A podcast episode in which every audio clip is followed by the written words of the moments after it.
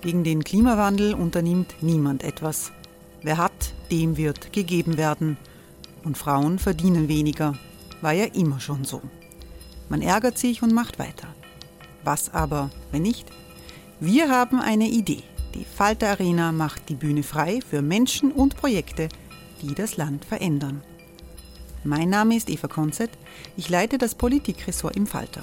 Und am Sonntag, den 26. Mai, veranstalten wir im Wiener Stadtsaal die nächste Falter Arena. Mit dabei unter anderem der ehemalige Politiker und Neosänger Matthias Strolz, Theresa Imre von Markter, Sonja Jöchtel von Love Politics oder Kari Ochsner von Ochsner Wärmepumpen. Machen statt jammern. Wir schauen uns an, wie das funktionieren kann. Kommen auch Sie vorbei. Alle Informationen und Tickets finden Sie unter falter.at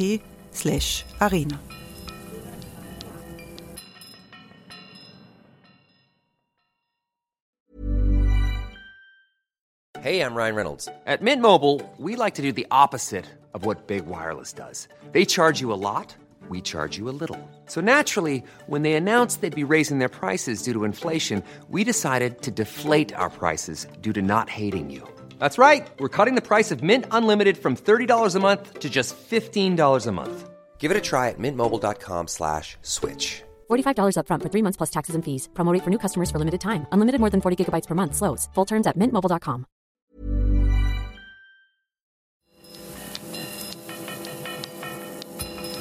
Falter Radio, der Podcast mit Raimund Löw. Sehr herzlich willkommen zum Falter Radio für Samstag, den 29.09.2018, in dem es um Brexit geht, dem Austritt Großbritanniens aus der Europäischen Union. Die Verhandlungen über die Scheidung gehen in ihre letzte Phase. Wie Europa aussieht nach dem Austrittsdatum am 29. März 2019, das entscheidet sich in den nächsten Wochen. Diese Woche tagte in Liverpool der Parteitag der oppositionellen Labour Party. Nächste Woche sind die Konservativen dran. Die Modalitäten für Brexit stehen im Zentrum. Die Journalistin Tessa Schischkowitz, die seit Jahren als Korrespondentin für verschiedene Zeitungen, auch für den Falter, aus London berichtet, hat ein Buch geschrieben. Das hilft zu verstehen, wie Großbritannien tickt. Das Buch Echte Engländer, Britannien und der Brexit ist im Picus Verlag erschienen.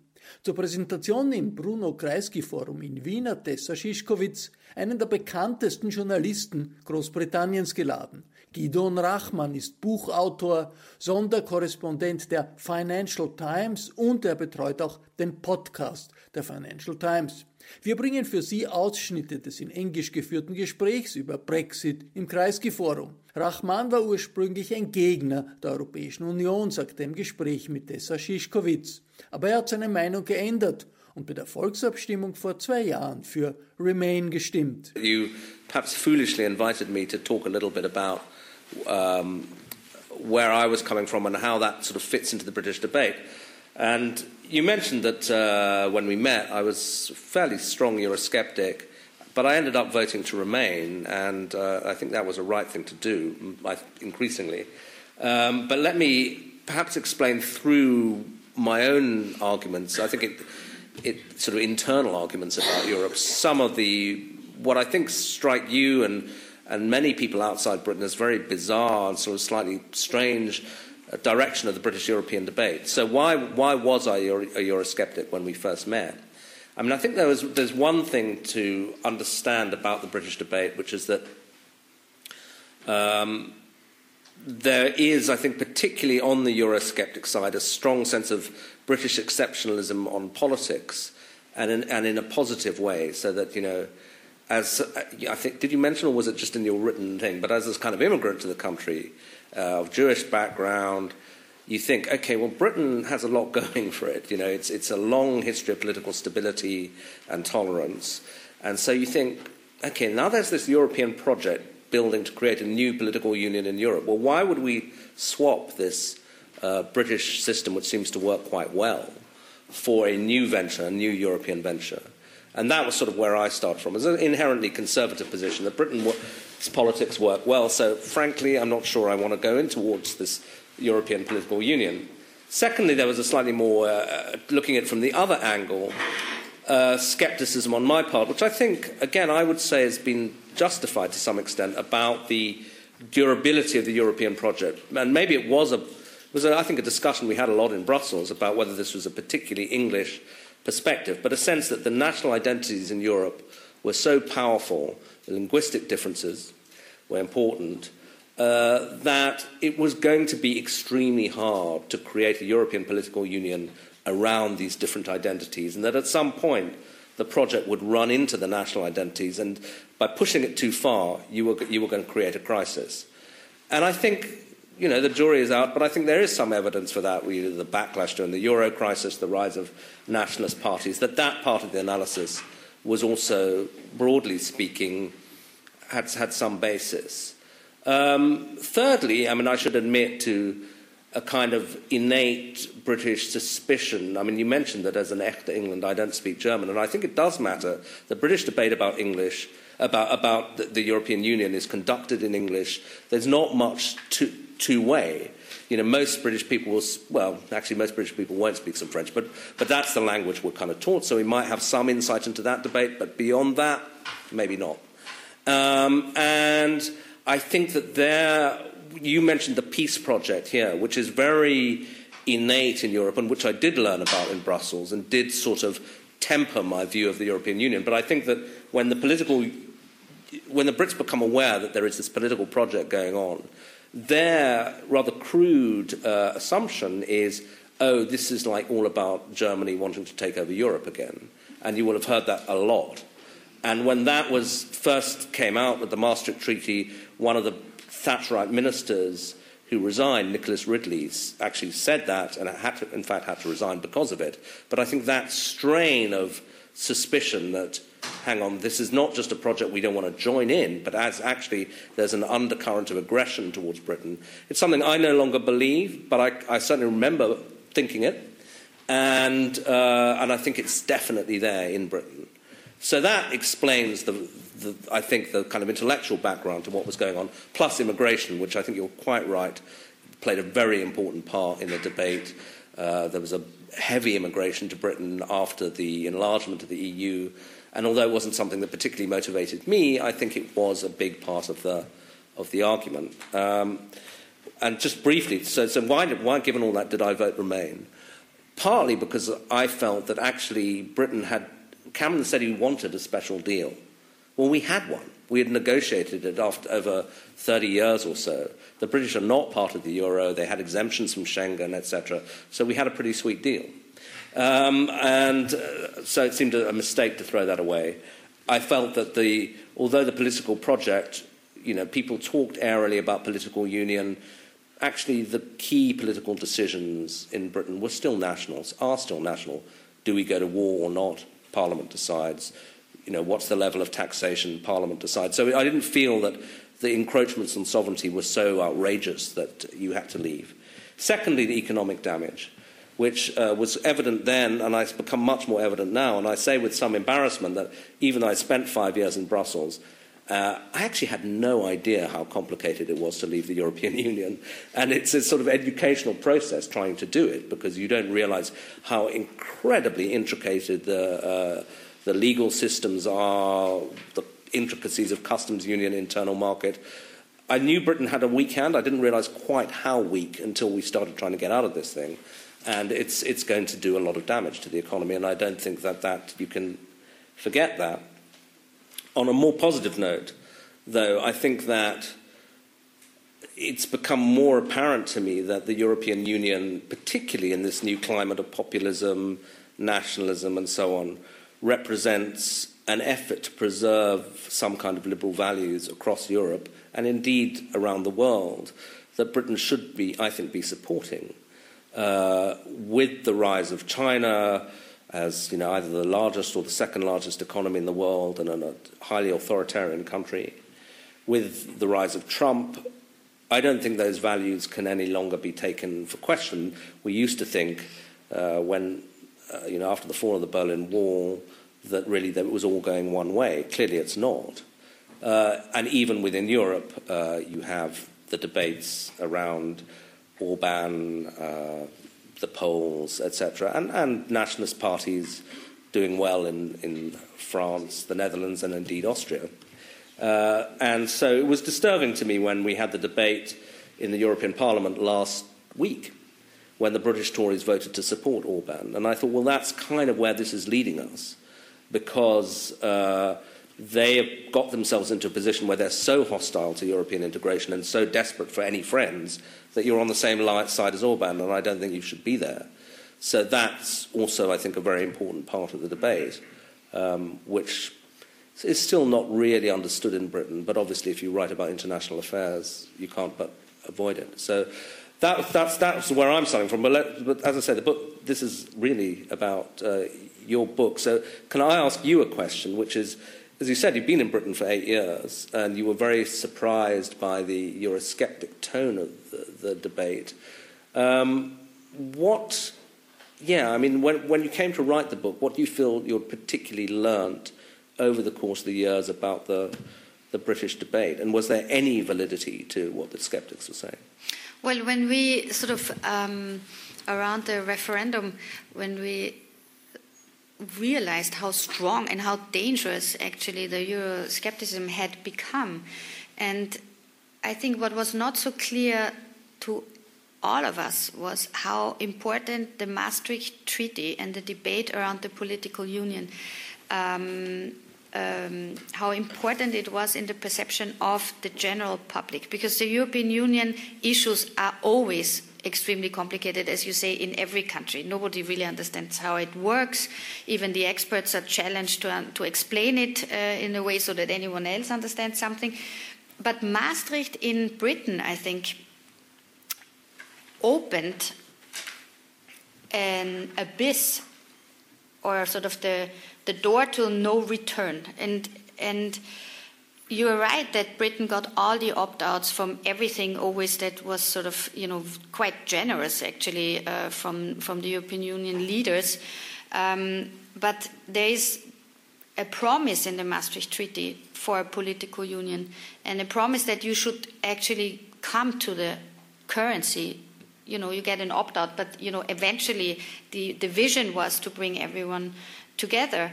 And, um, and Nigel Farage, who uh, at a meeting recently with foreign correspondents, Nigel Farage, who is the leader of the United Kingdom Independence Party, who was the big winner of the referendum night because he was uh, so happy to understand that his Independence Day is now uh, actually coming.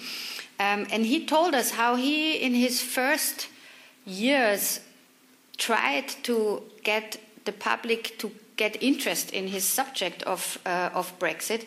And at the first meeting he ever held, he was actually standing alone, and nobody came. And that was sort of, you know, at the beginning of the 90s, it was after Maastricht, and people were not there with him. But in 96, he founded uh, UKIP, and then it sort of gained momentum. And certainly by the time the financial crisis hit, um, the world and also Britain hard, uh, the, the, sort of all these this seed had sort of grown into a really strong tree, but we still didn't understand it. I think because when David Cameron put the referendum mm-hmm. on the agenda, we were uh, thinking that is dangerous, but he himself and the party did not think that he would that people would actually vote for it. So I think Maastricht is an important thing to understand. Yeah, no, I think which so. I learned then later. Very much so. And I mean, you know, that was just I, I remember it very distinctly because it was just when I was more or less relatively fresh out of university, and the. Uh, the impact of that was huge, and a lot of the people who have now triumphed were turned by Maastricht and have been campaigning ever since. And I think it's to do with, as I say, this realization in the UK, born out of our own ignorance, that, oh my God, there really is this project to create a political union because we thought we'd, we'd signed up for this European Economic Community. And then suddenly, you know, this is actually, I think, partly why this slightly absurd debate about the passports. You know, we want our passports back. But, but I remember when I was living in Bangkok, going to get my new British passport from the uh, embassy and saying, "What's this? Like it's changed color and it now says European Union. You know, what did they created the European Union? I was just living in Asia at the time. I wasn't really following it, and, uh, and so it did seem a bit strange. And uh, some people reacted very viscerally and said, "No, no, this, we never signed up for this." And that was that was still the argument being made. Now that was the argument at the intellectual level, but th- whether ordinary people voted on that, I'm less sure. I mean, I think it was a to some extent, a classic protest vote, a sense that, you know, this is an establishment project and we don't like the establishment and we're going to vote against it. And the division uh, between London and the rest of the country became very evident. Um, and I think that the coalition of voters who came together for Brexit was similar to the coalition of voters that came together for Trump. Uh, so that one of the clearest distinctions as to whether you'd vote for Trump or whether you'd vote for Brexit was had you been to university or not. Graduates were like 70% uh, against Brexit, um, but non graduates were um, in favour. And similarly, big cities, I think only one big city voted for Brexit, Sheffield. For the rest, cities voted to stay in, but non. Uh, non, uh, you know, outside the big cities, they voted to leave. And uh, how much chance did you get to report outside in those areas, and what did you discover? Well, we were. I was traveling as much as I could, uh, even if that's not always supported by my um, editorial offices, because uh, you have to pay expensive expenses if you travel. So they actually like us to sit at the desk and write from there. But I did travel quite a lot, and and, and my colleagues did too. And I think among the foreign correspondents were a pretty high percentage of people who knew how dangerous this would be because we actually left the Westminster bubble, mm. which we don't totally belong to us as foreign correspondents. And I, I met so many people in Cornwall or in Birmingham, and you would know that there was anger out there and that we already. Uh, we had felt already in the Scotland independence referendum how little Westminster understood of the emotional state the Scots in 2014 15 were in, but how, how the countryside in England viewed the slightly aloof government in Westminster and their understanding of sort of pushing liberalization and glorifying London as the global capital of finance with Arab princes, Russian oligarchs, high house prices, and so many people in in England cannot go to the theatre to London because they just simply can't afford to go and buy an expensive ticket, go and have dinner, which is also extremely expensive. All uh, whoever comes to London always ends up eating spaghetti in it's my kitchen. It's getting cheaper because the pound's falling. Yeah, so. it's true. It's getting cheaper, but it's also not getting cheaper. It's only for the visitors yeah, cheaper. Exactly. It's not for the yeah. people from the countryside. So I think you're totally right that this vote against Brexit was certainly uh, uh, age of anger protest vote against everything that didn't go well. And did you personally feel hostility as somebody, you know, from Europe, etc.? Because one of the things I felt a bit defensive about and nervous about is a bit that the Brexit vote is portrayed as xenophobia, essentially. And I don't know. I mean, instinctively, I want to say no. It's not that. It's not really that. But maybe it is. What What did you feel? Well, I have a lot of friends and also colleagues. My Polish colleague, they were they were very frustrated. Also, the French, a French colleague of mine, they got uh, really shouted at when they spoke in their native languages with their children on the bus or in wow. school or something. I have never had this. I don't know why. I mean, it's maybe by accident. But when we went, I went once with Gerald to um, to a pub in uh, in uh, outside of London, and we were sitting there. And it's a scene that I describe in the book because I wanted to speak to the people in the pub outside of London. It's a relatively wealthy area. It's not a desperate economic situation there. And I wanted to know two years after they voted for or against Brexit if they what they think. And we were sitting there and they were so surprised that we even came. Mm. They never really see people like us because it's not a tourist area. Where was it? In outside Milton Keynes, Milton right. Keynes Yeah, in yeah. a village, beautiful little village with little Tudor houses and Mm-hmm. you know apple trees and afternoon sun and pint of beer and it was really bucolic, wonderful, and they were very very nice, and they were all hard Brexiteers to an extent where you thought you were in a, like in a, in a parody of, of mm. what is happening because they were they were chirpy and were saying you know let's get on with Brexit and don't misunderstand us as being racist but we just don't want to be with you in a in a club where you decide about us and and you have to understand that we were ruling the world and and we don't need this nitty gritty process. And I think that's one of the real keys to understand um, England because this is, was really a vote of England against uh, the European Union because the Scots and Northern Ireland voted for Remain and Wales sort of doesn't really count because Don't- they're don't say that friendly but dependent. I'm really sorry. and actually, there also, of course, also there the mood was shifting a little bit lately in Wales. But anyway, so the English uh, vote, I think, um, has to be also understood as a as a nation that not only started early with democratic control on their on their uh, kings. It started early in nation building with other sort of uh, in union building. You know, quite violently, but sort of sooner or later the Scots and and uh, and Northern Ireland in that case and Wales came together with the English in a, in a union. So they have always looked, uh, and not to forget the economic development with industrialization and ruling an empire, which was partly bigger than anything else for a certain period of time. So English, the English nation looked at Europe always a little bit with Yeah, do we need this? I mean, what for? Yeah, this is all children's work. And my theory is that, you know, that the, somehow England lost the the the real uh, the edge over Europe, uh, and by the end of the 90s and the 2000s, um, there was a stagnation effect that came into into the also the economy the productivity is low.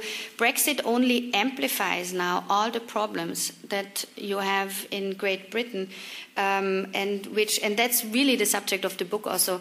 What will happen after brexit? Because of course we did, we all didn't know how chaotic this would be and how difficult it would be. Um, theresa may certainly totally underestimated the implications on how to leave a single market, not only because of Northern Ireland, but in general. And so, for me, the big question is, and, and I want to ask you this too, if you see the chances that could come out of it. Because for me, if you reform, if you take the energy of this new beginning and you turn it into something good, what could it be?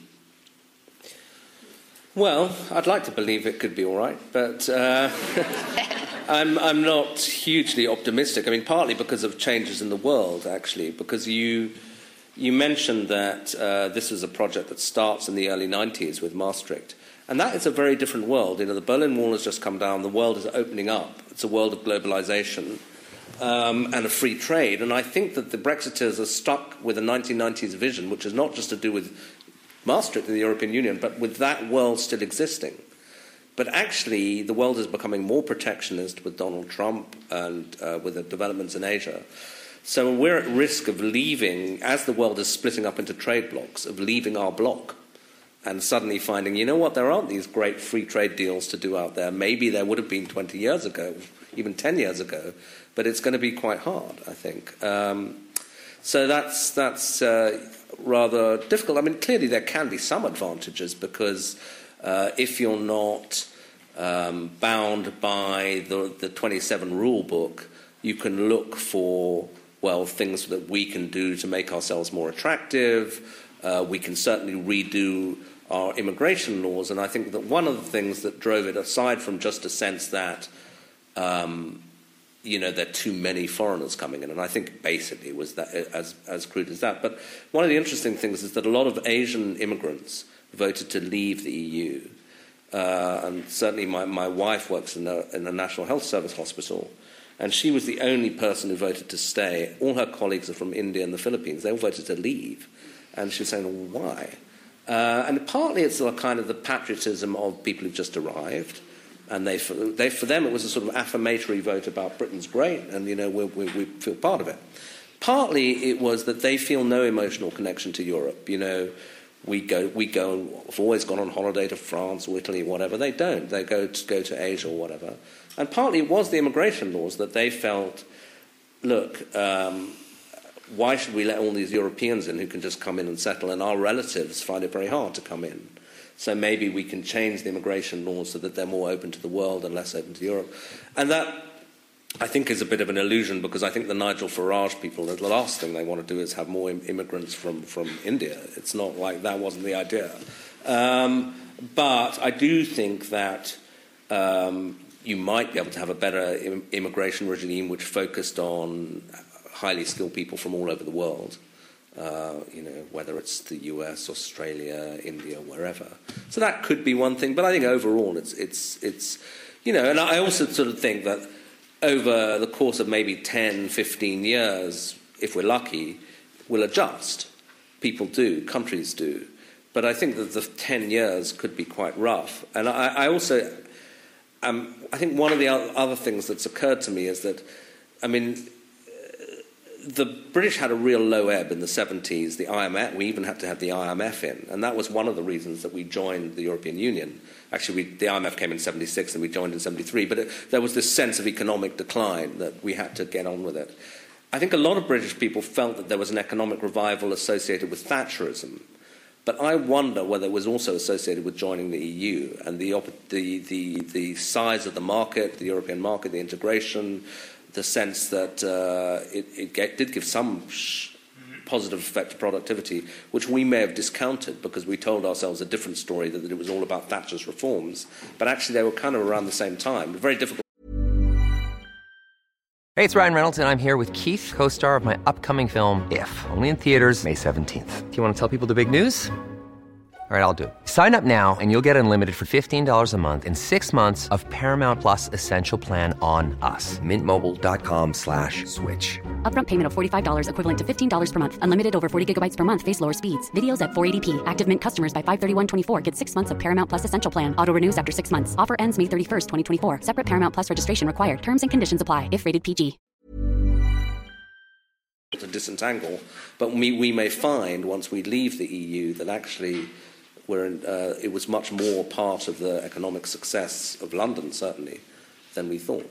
But one of the points that is always mentioned now by the Brexiters um, and Liam Fox, the Secretary for International Trade, is that what his uh, uh, officials call half ironically Empire 2.0 will will be established now, and the Indians will be so happy because now at the Britain will again trade um, in very close terms and freed of the of the chains of the European Union rules and all these kind of things. And I was looking into that because I think that is uh, that's a valid thought actually that the, the wider world now is more open to, to Britain than it, it it is now under the EU rules. And coming from Austria and, and our history of the empire with uh, the Habsburg Empire, I was thinking we had now 100 years since the Austrian Empire ended and we turned into a republic. And then I thought Britain went very fast from being not an empire anymore to uh, a sort of small crisis in identity and thinking what is happening because at the time the European Union was sort of just in the 50s just sort of gaining force and speed. And then uh, for a while it didn't work, but then, then you joined. Without ever really, in my view, deeply discussing the implications of having been an empire and what that meant for the British society, but also for the various nations that um, had been colonies sure. from the Africans and, and, the Southeast Asia and all over the place. And when I looked closely into this, for example, I discovered that Britain doesn't have um, a museum for the history of the empire that is extensive. I mean, you have an Imperial War Museum, which mm. is a classic, you know, so you can look at all the planes and and the tanks that uh, and and and they, it's a very good museum. I have to say, they also have very critical, good exhibitions, but there's no sort of debate on the implications of the society of having been an oppressor for a long time and having lived on the profits of of the colonies. And the second thing is the um, history of uh, slave trade, which is practically not existing in the mm. British public, in the collective consciousness, partly because the slaves were kept outside. It's not like in the States where, you know, nobody can pretend not to have known that there were slaves kept on, uh, in the South mostly. But in, in Britain, and, and it was actually a conversation with you that, yeah. that made that so clear to me when we were sitting having coffee in the Shard, looking down on on the Thames and and on the tower and the bridge and and all the skyscrapers, which are now sort of the, the, the, the, temples of power where the banks and insurance companies are sort of shaping the, the, the fate of Britain, but also good parts of, of the European economy. And, and you were saying that whenever there was a problem with the wonderful trading nation of Britain, it was sending its ships to enforce the mm. contracts. And that's something I think which uh, Britain could really uh, spend some time on looking into and, and debating, don't you yeah, think? No, I think definitely. I mean, I think that, you know, one of the things that you often hear from Europeans, which is a slight misunderstanding, I think, from my experience, is that Britain is obsessed with its imperial past, etc., and that's why they're. they're and I, I, it's sort of half true, but actually, it's untrue in the sense that, as you said, there is no museum of empire. And when I was growing up in, in, as a kid in Britain, there was the obsession was with the Second World War, not with the empire. You know, all the movies we watched were a Battle of Britain, Great Escape, etc., because that was a much more comforting narrative, because that's Britain as fighting for democracy and alone, and it's all quite glorious. The empire is much more you know, do we really want to stress that? Um, so it was not really something we discussed. But I think it was there at the back of people's minds in some way, certainly some of the Brexiters. So when they say, you know, we used to be this great country and now we're like one of 27 and Luxembourg can veto what we're doing, you know, screw that. And I think there's something in there that this sense of grandeur, lost grandeur, which is not articulated but is connected to empire but I also think it's a very dangerous combination because it leads to, on the one hand, the sense that there is this much greater destiny that we could have. But the ignorance about what the empire really was and where it came from, and the imp- lack of imperial history. I mean, I did a history degree in Britain, including a lot of British history, with very little history of the empire. Even that, you know, it was all parliamentary history and, and, and uh, Europe, but not much discussion of how the empire arose. But that's dangerous because it means that they, they, they confuse being a trading nation with being an imperial nation. And what do I mean by that? So that you would have at the Tory party conference, people will stand up and say, We were this great trading nation, you know, we trade with India, China, etc. But they didn't really know the history of that. So, how did the East India Company, which essentially colonized India, I mean, the, the transition from it being a trading company to being the British Empire is when their trading contracts essentially ripped up uh, and they say, well, we're not accepting that. And they actually send an army. and then they, they conquer uh, the, the, the, Bengalis. And the East India Company actually runs India for about 100 years. And then there's a, a mutiny, and the, the British government takes over directly in the mid 19th century. But equally, our confrontation with China is kind of forgotten. So that if you look in uh, Tony Blair's autobiography, he records one of the first things he does is go to China in 1997 to, to hand back Hong Kong uh, after the 100 year lease that we had forced out of the Chinese at the point of a gunboat. Uh, ends, and he says the Chinese president says to him, Well, I hope we can put history behind us. And Blair actually writes, I wasn't even sure what he meant because I didn't really know the history. Uh, and he said, I now do, and I sort of understand what he meant, you know? Like, but it's incredible confession of ignorance. But it's, it's dangerous, again, because it's this sense that, oh, well, you know, we can just go back to being a big trading nation. Well, we were an imperial nation. And so that gun, we can't send gunboats anymore to get our trade deal. That's not going to happen. And equally, the countries that we want to do these trade deals with, they do remember the history.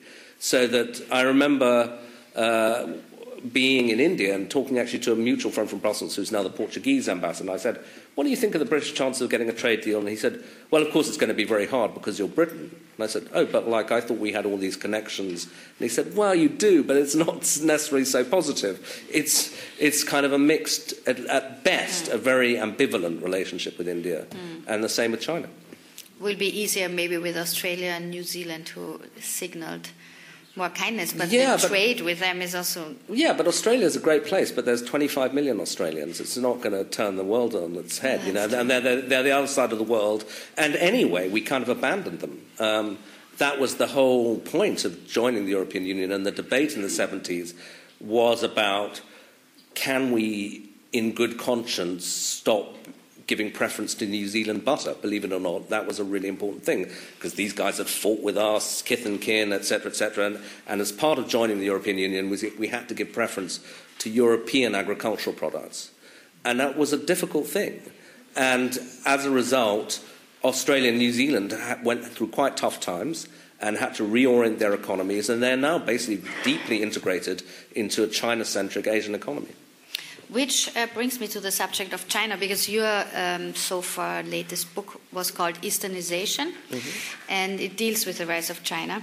And it's really, as you said before, kind of funny that at the moment where these trade blocs form and there's such um, big nations rising, becoming more and more powerful, that Britain turns it, its back to the European Union, which is its trading bloc. But that's a deeply pro European way of looking at it. I wonder if um, flexible, modern, liberal economy maybe can sort of sail between these blocks and make its well, success story. We're, we're, going to find out, um, maybe. Uh, I mean, I actually, I had a quite a funny conversation with a, a Malaysian friend who'd been at, uh, at university with me in England and now, uh, uh you know, it's half in Malaysia and sometimes in Britain. And I said, exactly that. Do you think it's possible? And he said, oh, sure, it's possible. But you'll just have to lower your standards a bit. You know, stop looking into where people's money's come from. Don't ask questions like that. Um, you know, stop the, all this anti-corruption stuff. Um, and, uh, and I thought, oh, great. You know, that's not necessarily the country we want to be, but... Um, and we're having that argument actually vis-à-vis Russian money in, in Britain at yeah, precisely exactly. this moment. That, um, and this was something that Misha Glenny, who, the author of McMafia, said uh, when it was a debate about this in the spring, how to control now the, the, influx of corrupt Russian money in order to hit also Putin's cronies. And he said it's not about only the Russian money. If you sort of crack down on Russian money, then if, you, if, the, if the Arab princes and the, uh, all sorts of you know Colombian drug lords realize that the Russian money is not safe, Sure. They will move their money somewhere else. So if we're talking big money and big loss potentially if Britain go, comes clean on on like sort of the laundromat of corruption. Yeah, and also I think although there is some chance to be regulatorily even looser and to attract even more of that stuff, a do we want to do it? But actually, Britain's been very successful at it within the European Union. it's like a false choice to think that you can either be global or European. Mm. In fact, Britain's model was to be Europe's, uh, the world's entry point to Europe. Um, and so I think Britain, you know, could become possibly a bit more attractive as a sort of pirate economy with no mm. regulations, but it loses the access to Europe, which was part of the point. Yeah, definitely. And the other side uh, of the globe, then, with uh, the special relationship with the United States, it's also kind of irritating. I mean, you're the America expert, and, and you spend quite a lot of time also in Washington and, and discussing the future of this special relationship, which, as far as I know, has on, always only been called special relationship on the British side and not on the American side. Well, there's an extraordinary number of countries that think they have a special relationship with America, including Japan, Yeah. Germany to some extent, Israel. I mean, we've all got. Uh, I mean, there is a sort of special relationship on intelligence and things like that, Yeah. but uh, nuclear weapons, and, but yeah. But I don't think it will do us much good uh, trade-wise with Trump because uh, Trump, A, is a protectionist, and B, look at how he treats his allies. Look what he's doing to Canada, another country that has a special relationship with the United States. He's completely merciless and completely without uh, any sense of, well, we're going to do you a favor because uh, you're our old friends. None of that.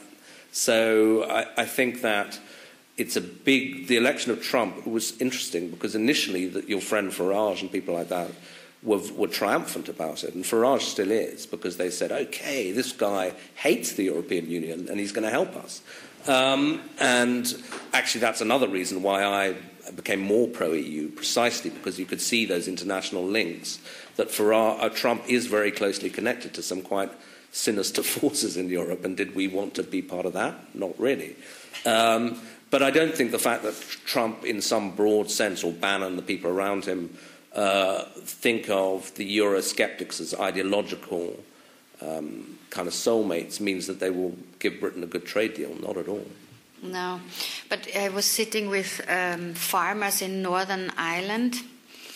They were all really hoping that there will be the softest Brexit possible because they, they of course, have to fear an American uh, trade uh, agreement with Britain most because their production will be too expensive for American meat being flooded on the British. Yeah, market. well, I think if the Americans make uh, allowing American agricultural products into Britain um, the the point, and I think that for them that is the point because it's a huge sector for them. It may just be impossible to do a trade deal with Britain because people have got this idea of hormone-fed American beef, which actually, incidentally, we all go and eat quite happily in America, but we're certainly not having it in Britain. No. Um, and so, in Vienna. so this idea that uh, American agriculture is kind of in, inherently disgusting is quite deeply rooted in Britain, and I think it's going to be really hard to to to persuade the British, unless we're really flat backs, to to do a deal on that basis. But uh, one of the one of the things one discovers actually is when we leave the EU, you instantly hit the EU tariff wall on agriculture. So um, food will become more expensive, uh, certainly, and exports will be harder. For sure. And also the political relationship with Washington, you know, it's quite interesting because, you know, for a while the American society political system was more modern than the British one. You know, it's a republic versus a monarchy and and um, a much more equal society, not so many classes like you have in Britain, and you don't have, uh, you didn't originally have people who owned so much money, then uh, so much um, land like you have in, in, in Britain, the Duke of Westminster and all those people who inherited this over centuries, and nobody ever said, okay, a little reform might be in place and we'll take this away from you. And so America was seen as the modern uh, and suddenly more successful also um, cousin or something. And within two years, it has turned into a madhouse where you don't know what values the Trump administration uh, actually follows or has or will develop uh, the next night at four o'clock in the morning when he's back on Twitter.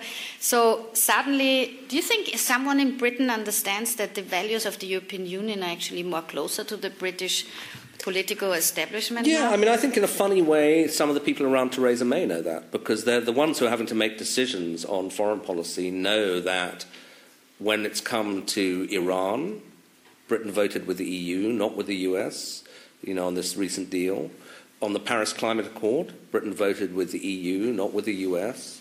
Um, and so, on a series of these things that Trump has done, even though we're, we're leaving the European Union, we're still voting with the European Union. And um, it was really interesting talking to some of the people around May about after the whole Novichok poisoning in Britain, and the British suddenly needed to try to get some international reaction against Russia, uh, one of the guys closely involved with it said that the first phone call between May and Trump was disastrous. Trump said, We're not going to do anything. And then he said, You know, why should we help you unless the Europeans, you know, they're your neighbours, get help from them? And so the British then had to go to France and Germany, etc., in the middle of all this Brexit stuff and say, Look, can we have a bit of solidarity on this? And they got it. And, uh, and it was only when that happened that they could go back to Washington mm. at the end of the week and say, okay, Europe's lined up, at which point Trump sort of reluctantly fell into line. Mm. Um, and so the lesson that they drew was actually in, in, a crisis. And he said it's a complete reversal of how it used to be. You know, he said we used to be able to go to Washington and say, it's us, it's Britain, you know, here's what we need. And you'd instantly, they may not totally agree, but there'd be a bond and a sense, okay, we'll, we'll do our best to help you here. And he said, that's gone. Mm. Um, so it's quite shocking. But, you know, that's people who are involved in the day to day business of international diplomacy. They're the first to notice it. Whether the, you know, it'll take something else for it to percolate down into British society. Mm. Today, Austrian, Austrian news was full of the, that there will be uh, new elections and, and Theresa May is preparing for them. And I really don't think that this is in her interest. It certainly is in the interest of the Labour Party, and it could actually lead Jeremy Corbyn to Downing Street 10. But those who are in power would be quite foolish to now call elections. And you can argue that she would want to have. Um, have her plan be backed up by the public, but that's a really questionable thing to do because they, the, the public doesn't necessarily back her plan. So the new, new elections will be called when her parliament deal fail, when the deal that she might get with the European Union fails in parliament in November or December or January, whenever they come to a conclusion. And, and what I feel is going on now on the side of Theresa May and her whole Churchillian talk about uh, we will stand by our plan and, and Europe must understand that Britain will not budge and we are strong. All this is really to prepare the stage for the final negotiations with the uh, European Union and also to rally her own country behind her. Uh, because if, if people think the European Union is mean, to her, her chances to actually get a deal through uh, with her own people is slightly better than if she has a divided country behind her where people want to kill her because the European Union is nice to her. I mean, all these things play into this momentarily very, very sort of hot uh, atmosphere where everyone is trying to find a new escalation point. Yeah? Yeah. The second thing is the Labour Party in the second referendum. Yeah, no, I mean, I think one of the, you know, this is possibly too much detail about British politics. I wouldn't want to inflict on you, but one of the depressing things, if you would prefer Britain to stay in the European Union, which I would, is that the Labour Party, which should be making this case, isn't. So the second referendum, you pro- as you mentioned, which they promised, doesn't allow a vote for Remain. It's just do you accept the deal May has negotiated or reject it? Um, and the reason for that is the Labour Party has been taken over by the hard left who also want us to leave the European Union so they can create a true socialist society in Britain, mad as that may sound. Uh, and so, you know, it's basically the equivalent of Jean Luc Mélenchon or whatever. It's that kind of leftist Euroscepticism that currently runs the British Labour Party. So the people, and there's substantial numbers of them, who want Britain to remain do not have a political party to represent them other than the Liberal Democrats, who are at 8% in the polls. If we are more or less all of us here, I think, of the opinion that Britain should stay in the European Union. How best to achieve this? Shall we wish for Theresa May to succeed? Shall we wish her to fail? Do we want chaos in Britain? Will chaos bring anything positive? Because you know sometimes I think I hope she gets this through and not Boris yeah. Johnson comes in. And but then again, if he comes in, he will certainly make such a mess that within a few months everything will break apart, and maybe then comes a moderate politician who says like let's hold hold off and let's rethink the whole situation. What do you think? Yeah, well, I've had exactly the same confusion and the same. Uh, kind of a mixture between emotions pulling me one way and intellect pulling me other. So, so when May got won an important parliamentary vote that moved us closer to Brexit, my instinctive reaction was, oh no, you know, because I, I don't want this thing to happen. But then when I thought about it, I thought, okay, what happens if she loses? Um, there, my, there are, that my, I suspect that we would still leave, but in conditions of greater chaos with worse people running it. My, my die-hard Remainer friends want the whole thing to collapse. They believe in almost a kind of catastrophist theory that you have to, we either have to have no deal or a collapse in government, and only then will we create the conditions to have a second referendum, and only then will people see what an incredibly stupid idea this is, and then they will reject it.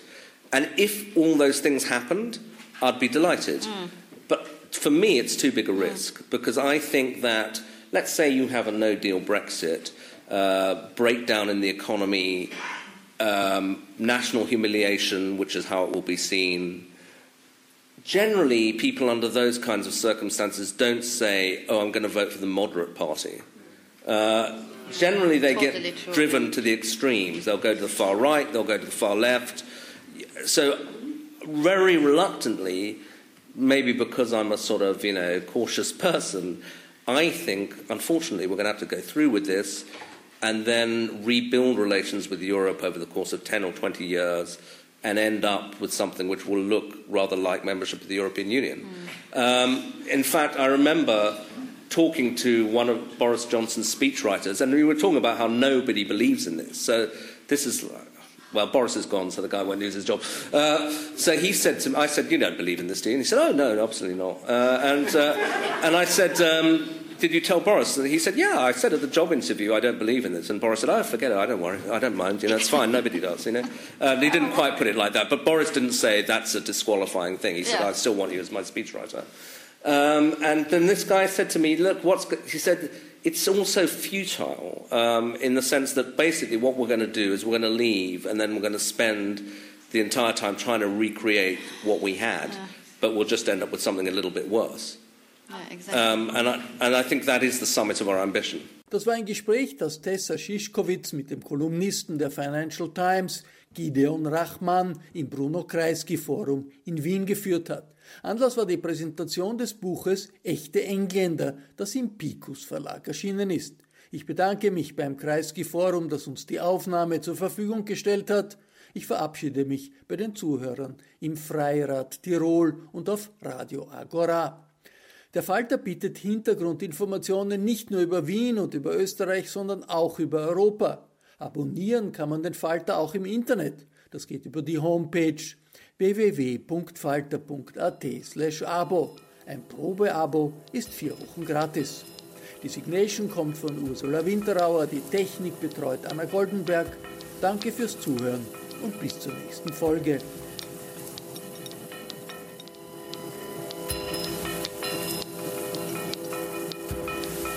Sie hörten das Falterradio, den Podcast mit Raimund Löw.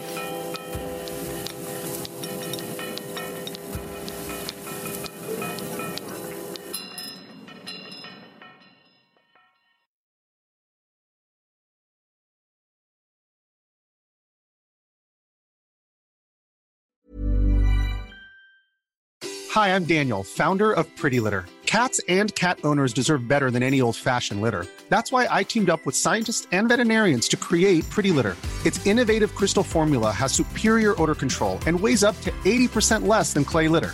Pretty Litter even monitors health by changing colors to help detect early signs of potential illness. It's the world's smartest kitty litter.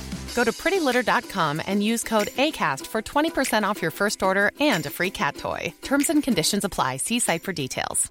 Even when we're on a budget, we still deserve nice things. Quince is a place to scoop up stunning high end goods for 50 to 80% less than similar brands. They have buttery soft cashmere sweaters starting at $50, luxurious Italian leather bags, and so much more. Plus, Quince only works with factories that use safe, ethical, and responsible manufacturing. Get the high-end goods you'll love without the high price tag with Quince. Go to quince.com/style for free shipping and 365-day returns.